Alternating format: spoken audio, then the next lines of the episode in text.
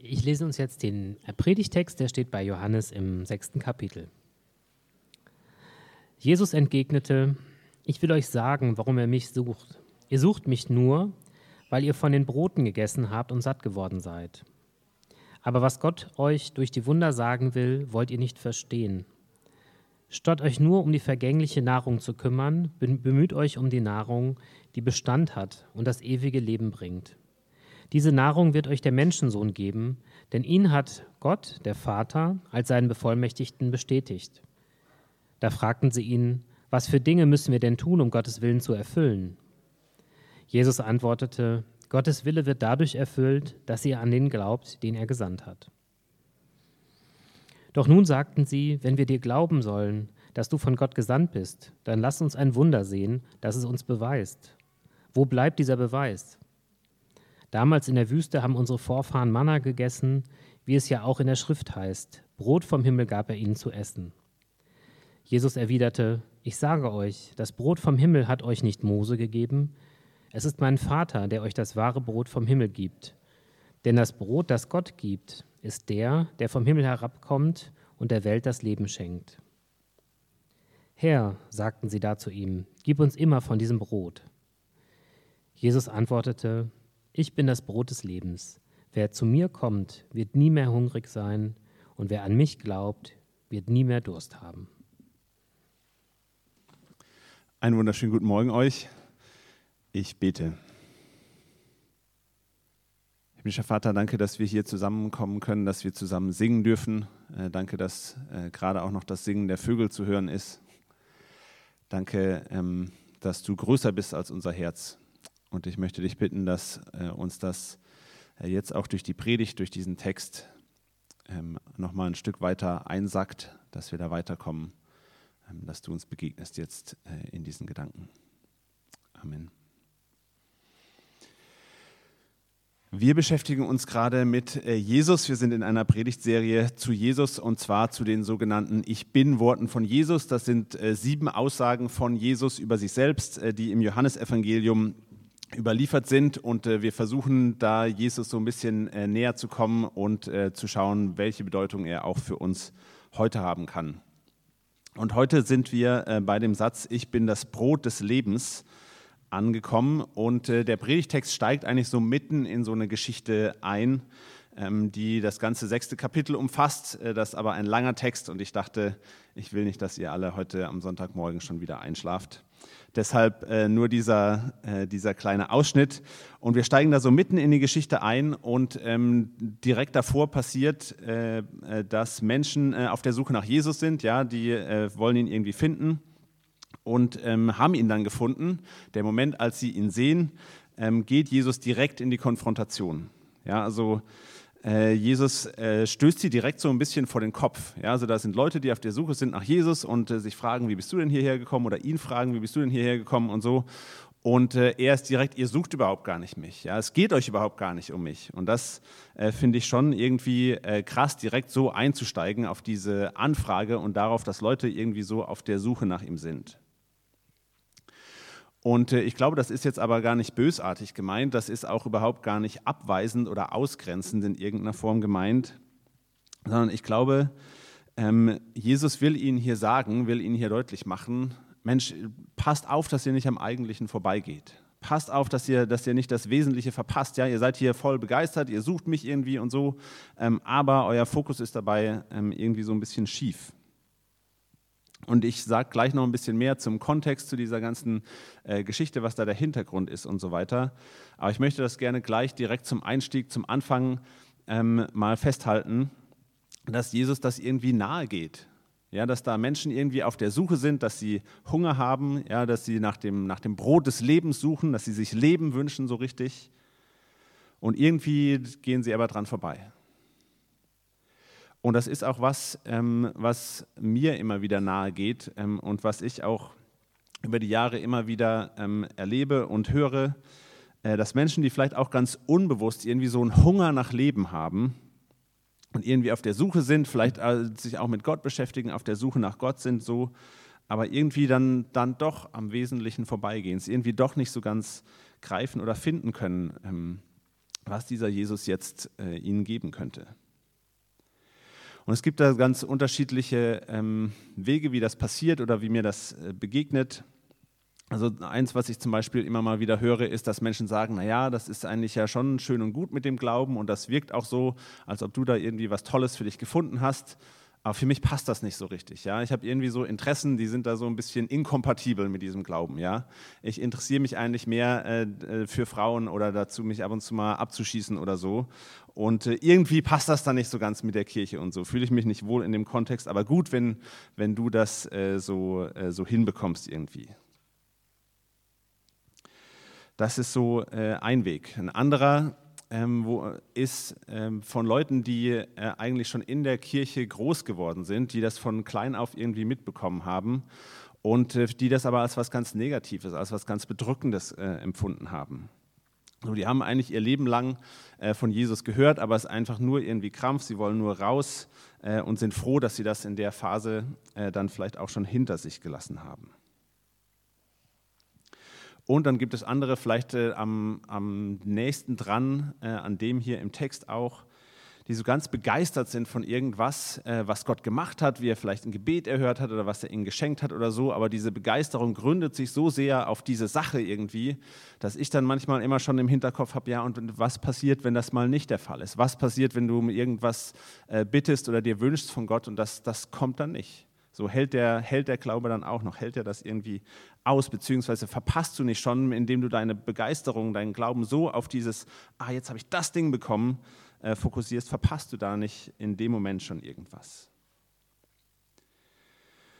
Und das tut mir immer wieder in der Seele weh, tut mir immer wieder auch äh, in der Seele weh oder ist ein, ein schwieriger Moment der Selbsterkenntnis, manchmal zu merken, ich bin doch auch wieder dran vorbeigegangen. Ja, ich habe doch auch wieder den Fokus auf das Eigentliche irgendwie verloren.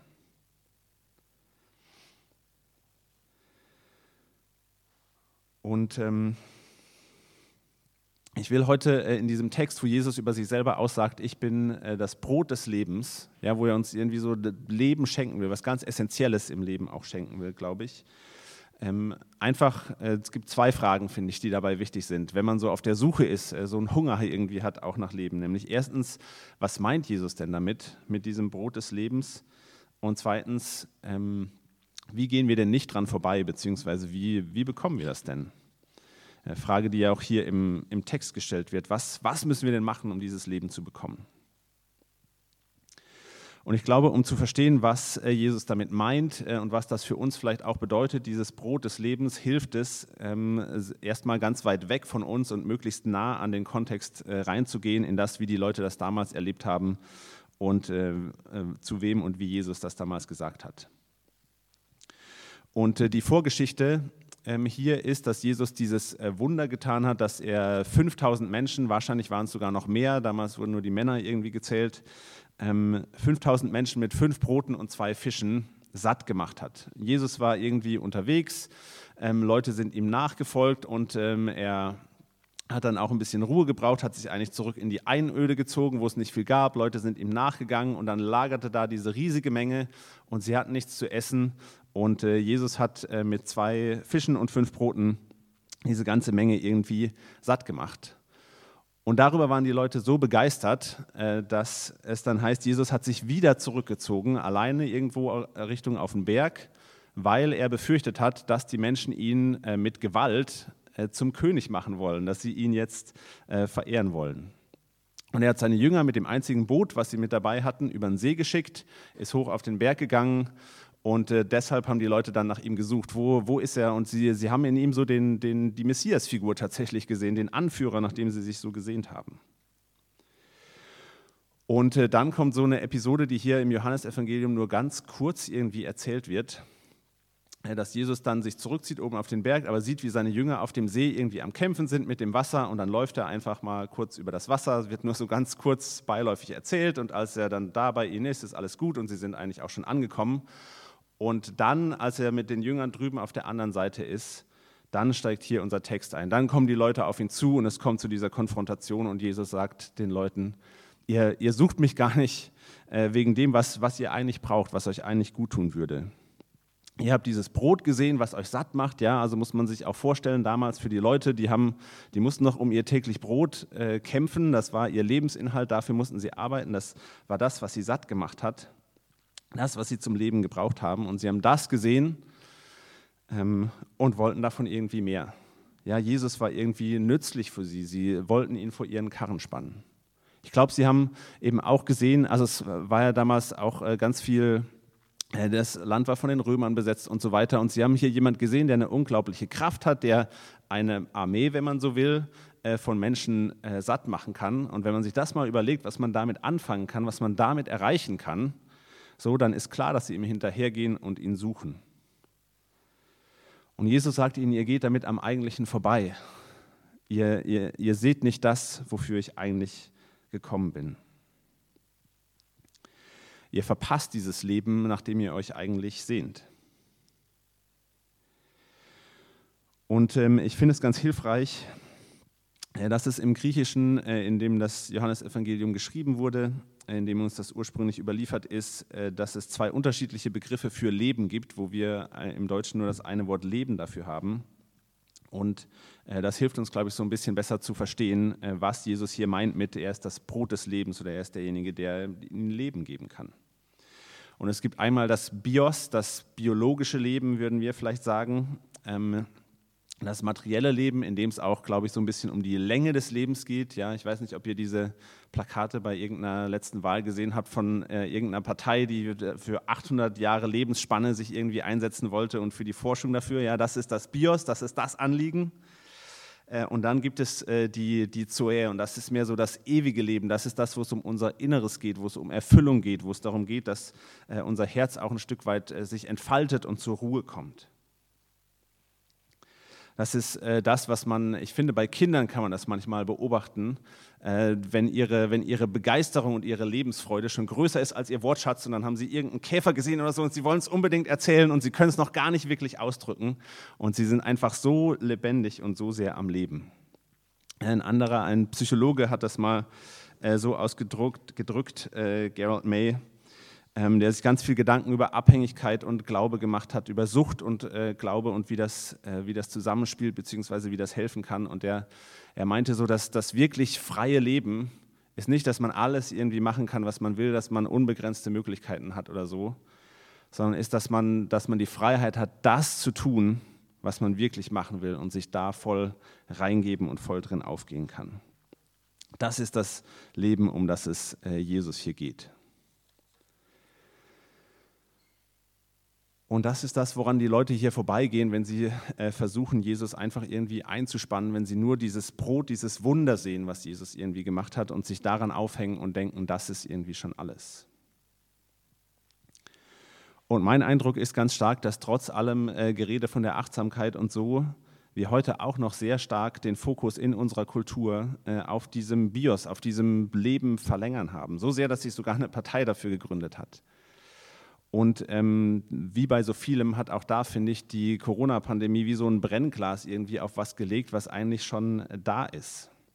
Ja, also die erste Reaktion irgendwie auf diese Pandemie war, äh, fast panisch zu sagen, dass wir so viele wie möglich, so lange wie möglich am Leben erhalten wollen. Und das ist ja auch kein schlechtes Anliegen, aber das war irgendwie so der absolute Fokus und im Nachhinein, erst später, haben wir dann auch äh, versucht, das ein bisschen äh, kritisch zu reflektieren, wo das eben auch äh, seine Gefahren hat, wo wir eben auch mal schauen müssen, vielleicht geht es nicht nur, darum, Menschen irgendwie am Leben zu halten, sondern es geht auch darum, dass sie in Würde weiterleben oder in Würde sterben können, nicht allein sind ähm, in dieser Situation.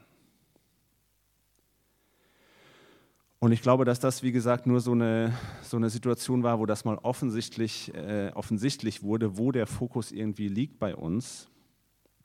Dass aber unsere äh, Kultur und unsere Gesellschaft uns irgendwie so viele Versprechen äh, macht, wo es eigentlich um dieses Bios geht, wo es um das Leben geht, wo es darum geht, irgendwas Äußerliches ähm, irgendwie zu verbessern oder sich, wo wir uns daran auch abarbeiten und wo wir so Versprechen von Unabhängigkeit, von Familie, von Gesundheit, von Wohlstand irgendwie vielleicht die eine oder andere sogar noch hinterherrennen und uns da abarbeiten und abkämpfen dafür und denken, darin finden wir Erfüllung, in irgendeinem Zukunftsversprechen, irgendwas, ähm, was wir da anstreben.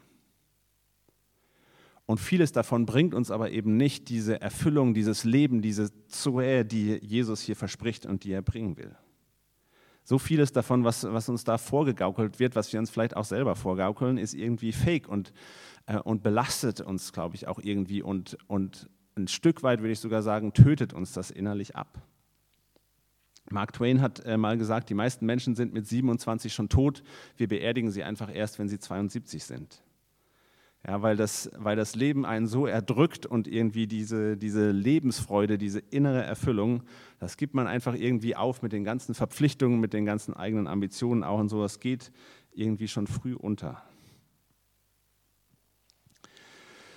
Und das ist aber auch ein äh, Punkt, wo ich es äh, tatsächlich sehr hilfreich finde, äh, hier in Berlin zu leben und zwar genau, weil Berlin eigentlich äh, es hier ganz viele Menschen gibt, die die Gabe haben ähm, und die sich das vielleicht auch ein Stück weit zum Auftrag gemacht haben oder nicht anders können, die Dinge, die einfach irgendwie fake sind, beim Namen zu nennen äh, und auseinanderzunehmen.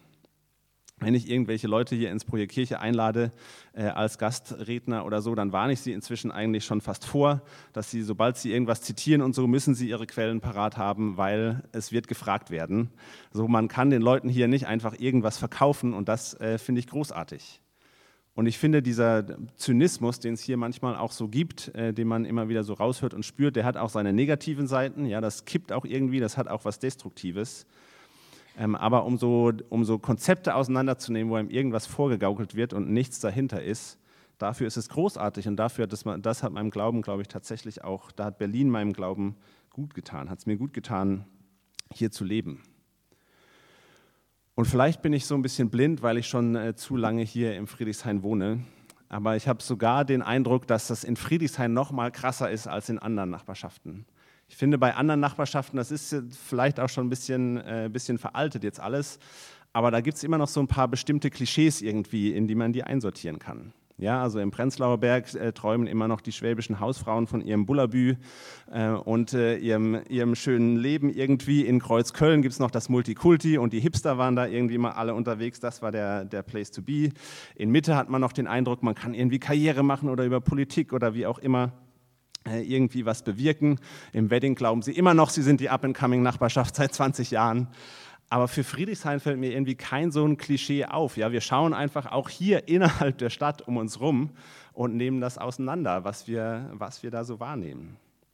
Ja, hier landen Leute wie ich, die in den Prenzlauer Berg schauen und sagen, 1000 Euro für einen Kinderwagen, seid ihr bescheuert? Das ne, gebe ich nie im Leben aus. Und ihr könnt mir auch nicht erzählen, dass ihr das investiert, nur weil ihr euer Kind so sehr liebt sondern euch geht es euch geht's doch um was Tieferes. Da steckt doch so ein Hunger nach Leben dahinter. Ihr wollt hier dazugehören und auch hier äh, dreistöckig euer Brunch noch irgendwie am Kollwitzplatz genießen. Und ich finde, selbst in diesen überzeichneten Klischees äh, kommt so, viel, kommt so viel Hunger, kommt so viel Durst, kommt so eine Sehnsucht nach Leben irgendwie zum Ausdruck. Ähm, und es äh, wird so viel investiert. Ich sehe auch so viele Leute, die irgendwie sich so viele Sorgen machen, dem so viel hinterherrennen, äh, da so viel äh, drin sehen, so viel dafür geben. Und es ist, es ist einfach leer. Und sie kämpfen sich einfach ab und kommen nicht da an, wo sie hinwollen. Und so vieles hat sich ja inzwischen oder zerschlägt sich dann mit der Zeit auch einfach. Es gibt ähm, ein, ein Experiment, das als Illustration für unsere Kultur verwendet äh, wurde. Und zwar äh, kann man bei Schmetterlingen, ähm, wenn man einem männlichen Schmetterling eine Attrappe aus Papier, aus Pappe irgendwie äh, vorhält und da so die entsprechenden Farben und alles, was das, woran er das Weibchen erkennt, was das irgendwie attraktiv macht, wenn man dem das irgendwie vor die Nase hält, dann springt er darauf an ähm, und fokussiert sich voll darauf, auf seine ganze Energie und äh, das Weibchen sitzt daneben und kommt überhaupt gar nicht dagegen an, kann ihre Flügel äh, völlig umsonst, faltet sie die auf und ab. Und manchmal habe ich den Eindruck, genau so sind wir. Wir springen irgendwie auf irgendwelche Sachen an, die nochmal irgendwie greller sind, wo das Versprechen irgendwie uns nochmal klarer ist, was uns nochmal wichtiger ist, aber es ist irgendwie so viel, es ist leer. Es ist ein falsches Versprechen. Und ich finde allein schon hier aus diesem äh, Text, je länger ich mich da reingedacht und damit beschäftigt habe, habe ich den Eindruck, Jesus ist anders einfach als diese ähm, Versprechen. Und das eine, woran ich das festmachen würde, ist, dass er so gar nicht versucht, sich irgendwie zu verkaufen. Ja, also so die, dieses, die Leute fordern hier ja auch nochmal irgendwie ein Wunder von ihm. Die haben eigentlich gerade eins erlebt, aber sie wollen das nochmal, ja, gib uns irgendwie ein Zeichen. Ähm, er hätte eigentlich hier auch die riesengroße Möglichkeit, ja, die Leute verstehen nicht, wie er in diese Stadt gekommen ist, weil, er, weil kein Boot dafür da wäre, für ihn, um über den See zu kommen überhaupt. Und anstatt dass er ihnen sagt, ja, ich bin übers Wasser gelaufen ähm, hier, ähm, lasst euch das mal auf der Zunge zergehen, da habt ihr mal euer Zeichen. Stattdessen konfrontiert er sie direkt und sagt, ihr sucht hier bei mir in irgendwas, was ihr überhaupt gar nicht findet. Und tatsächlich ist das Ergebnis auch am Ende dieses Kapitels, nachdem Jesus noch lange Zeit über Brot und sich selbst und so weiter geredet hat, dass viele seiner Anhänger, äh, nicht seiner Gegner, seiner Anhänger sagen, dass es eine Zumutung, diesem Menschen zuzuhören. Äh, und ganz viele dann auch aufhören, äh, ihm nachzufolgen. Und man merkt das auch darin, dass dieses, dieses Wunder der, ähm, der Brotvermehrung, das ist überhaupt gar nicht das Eigentliche für Jesus, sondern für ihn ist das ein Zeichen, so wie das im Johannesevangelium auch erzählt wird, kann man literarisch sehr schön äh, auch analysieren. Äh, Geht es nicht darum, dass Jesus irgendwie in der Lage ist, dieses äh, Brot zu vermehren, sondern das deutet auf was Größeres, das deutet auf was Eigentliches. Das ist nicht nur ein Wunder, sondern das ist, das ist ein Zeichen. Das deutet auf die, auf die Herrlichkeit Gottes hin die da irgendwie äh, durchscheint, auf so ein Leben, was tiefer geht, was uns eine Erfüllung geben kann, die mehr ist als nur, ah ja, hier ist jetzt ein bisschen schön.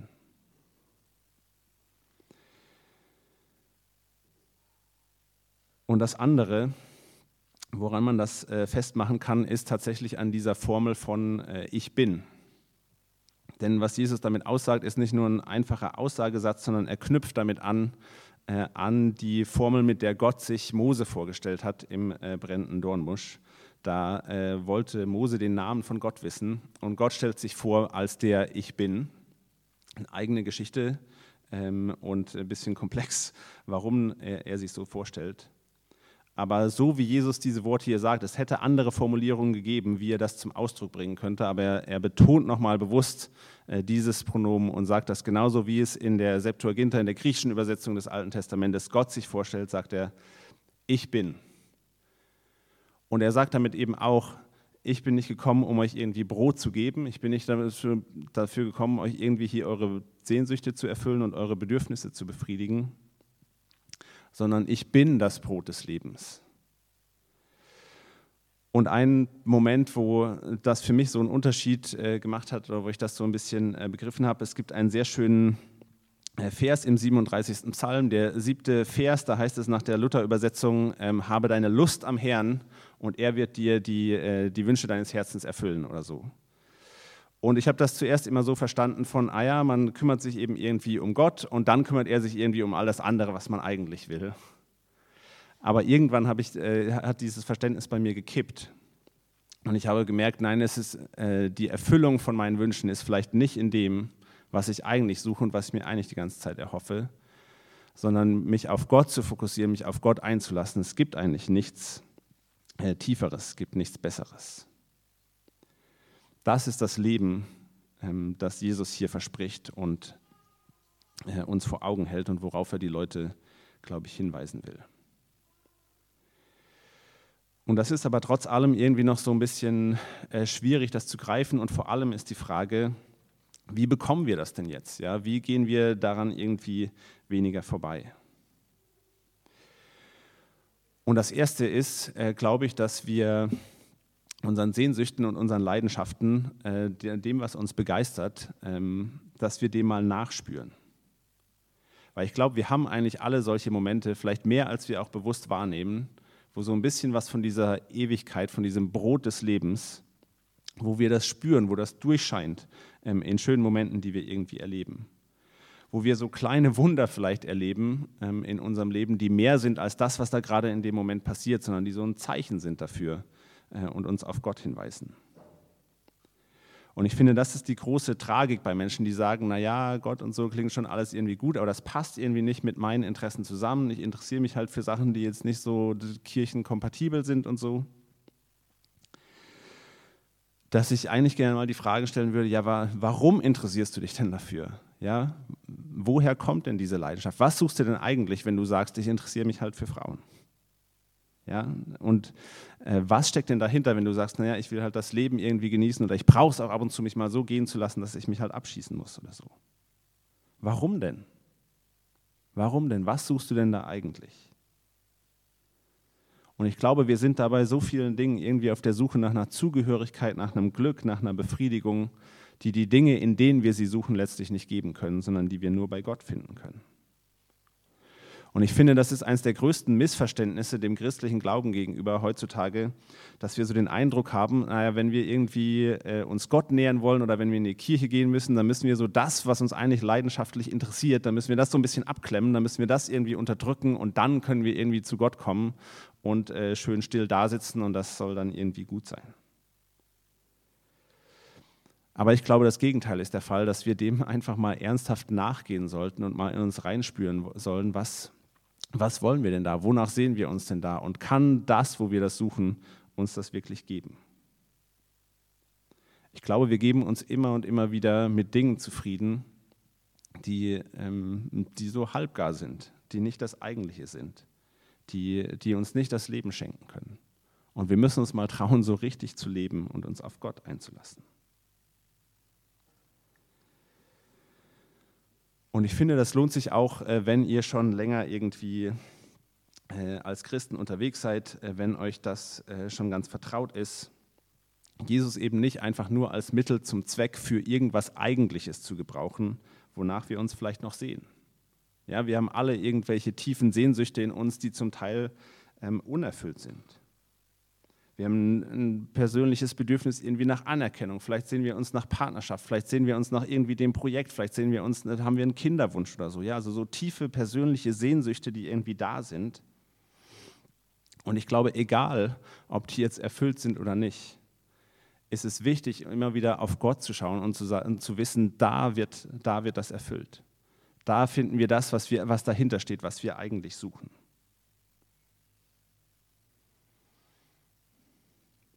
Ich glaube, selbst wenn sich sonst unser Wunsch irgendwie erfüllt, wenn, keine Ahnung, wir Erfolg in unserem Projekt haben, merken wir, dass das vielleicht doch leer ist.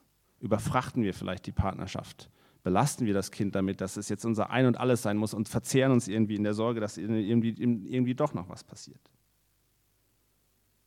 Und dass wir das, wenn sich diese Wünsche erfüllen, als Zeichen nehmen können, dass dahinter noch ein guter Gott steht, der der, der der eigentliche ist, der uns satt machen kann, der das Brot des Lebens ist. Und wenn sich diese Wünsche nicht erfüllen, ihn als Trost haben können, der eben da ist und der uns vielleicht so viel mehr schenken kann, so viel Sorge auch ersparen kann, als an den Orten, äh, wo wir es sonst suchen. Ich glaube, es ist wichtig, dass wir dem immer wieder nachspüren und uns nicht zu schnell und zu früh irgendwie zufrieden geben. Das ist so ein erster Punkt, glaube ich, wie wir uns dem nähern können, diesen, dem mal nachzuspüren, diesen Gottesmomenten, wo wir sie erleben oder wo wir vielleicht auch eine Sehnsucht nach ihnen verspüren, wo wir merken, so viel anderes ist leer. Und dann gibt es hier eben auch noch die äh, Frage im Text äh, in Vers 28, wo die Leute äh, dann eben auch auf Jesus zugehen und ihm fragen, was, was müssen wir denn tun? Was können wir denn machen, um dieses ewige Leben zu bekommen. Und Jesus sagt ihnen ganz einfach, ihr könnt an mich glauben. Ja, es gibt eigentlich nichts, was ihr tun könnt, außer an mich zu glauben. Es ist ein Geschenk, es ist was, was ihr euch nicht verdienen könnt. Und das ist was, was wir, glaube ich, nicht gewohnt sind. Ja, wir sind die ganze Zeit irgendwie unterwegs und überlegen, was wir noch machen müssen, um da reinzupassen, was wir noch erreichen müssen, ob wir jetzt doch den richtigen Kinderwagen gewählt haben oder die richtige Brille. Ähm, und wir laufen irgendwie so viel hinterher, wir arbeiten, wir versuchen besser zu sein, dass wir den Eindruck haben, das muss natürlich bei Gott irgendwie genauso funktionieren. Das muss, irgendwas muss ich machen können, irgendwie muss ich ähm, äh, richtig beten oder sonst irgendwie was, damit ich da dazugehören kann. Aber es funktioniert bei Gott eben nicht genauso, sondern er sagt einfach, glaubt an mich und glaubt, dass ich derjenige bin, der euch das schenken kann, was ihr wirklich wollt, was ihr wirklich braucht. Und ich sage das nicht nur, um euch äh, zu entlasten irgendwie oder um nett zu sein, sondern ich glaube, dass wir manchmal tatsächlich auch den Wunsch haben, dass das bei Gott genauso funktionieren würde. Weil dann haben wir wenigstens irgendwie einen Hebel, an dem wir ansetzen können. Dann wissen wir, ah, okay, wenn ich einfach diese drei Schritte irgendwie mache, dann bin ich gut, dann habe ich richtig gebetet, dann sollte das eigentlich funktionieren und ich muss das einfach nur umsetzen und dann klappt das schon alles irgendwie. Und es gibt so viel christliche Literatur oder Konferenzen oder was auch immer, die sich genau an solchen drei Schritt einfachen Prinzipien irgendwie orientieren von, du musst einfach das und das machen und dann wirst du erfüllt sein oder dann wird dein äh, Glaube sich gut anfühlen oder wie auch immer. Und es funktioniert einfach nicht so. Ich glaube, es funktioniert einfach nicht so. Und manchmal ist das irgendwie was, wo wir uns auch reinflüchten können oder wo wir uns eben auch da zu schnell zufrieden geben oder uns was, so was wünschen, was wir machen können einfach. Was muss ich denn machen? Und dieses Glauben, dieses Geschenk annehmen, ist kein Machen und trotzdem fällt es uns nicht leicht. Es fällt uns nicht leicht, das, nicht, das auszuhalten, dass wir manchmal nicht wissen, warum Gott uns manche Dinge nicht schenkt und andere doch oder äh, jemand anderes oder wie auch immer. Es ist überhaupt nicht leicht, in dem Sinne Gott zu vertrauen und Gott Gott sein zu lassen.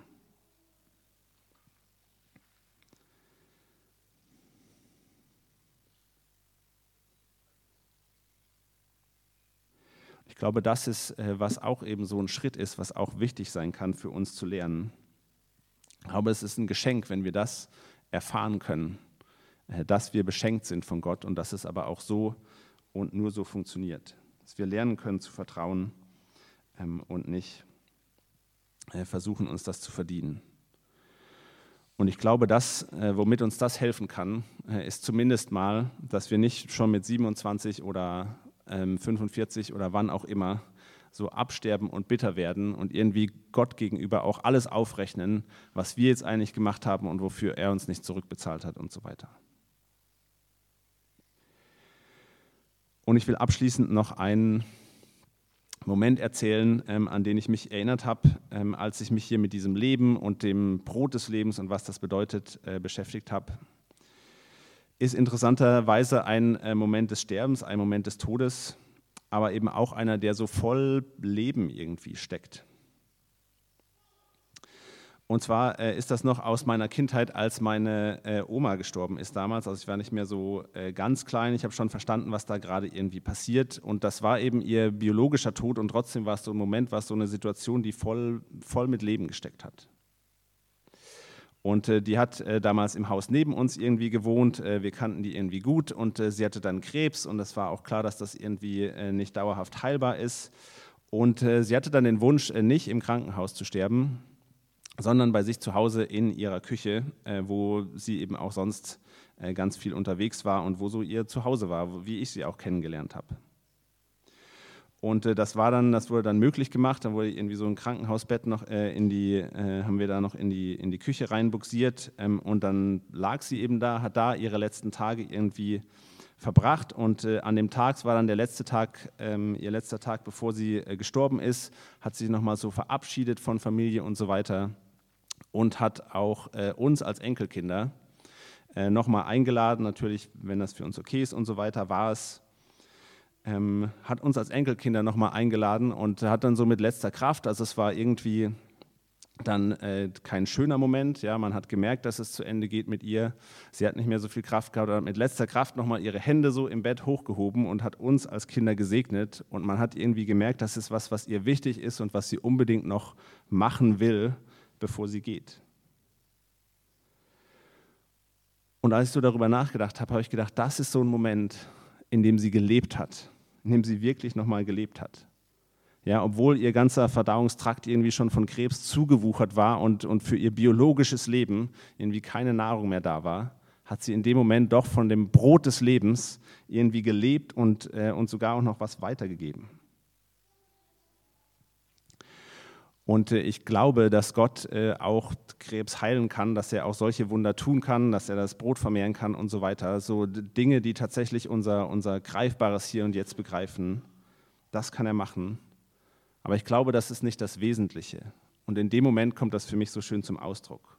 Ja, Gott kann auch Krebs heilen, aber er kann eben auch in solchen Momenten, wo unser Körper äh, stirbt und sonst irgendwie kein Leben mehr hat, kann ein Leben schenken, was irgendwie dauerhafter ist was ewig ist, was aber nicht nur ewig ist im Sinne von es dauert an, sondern es hat eine ganz andere Qualität, es hat eine ganz andere Tiefe, es gibt eine ganz andere Erfüllung und es trägt.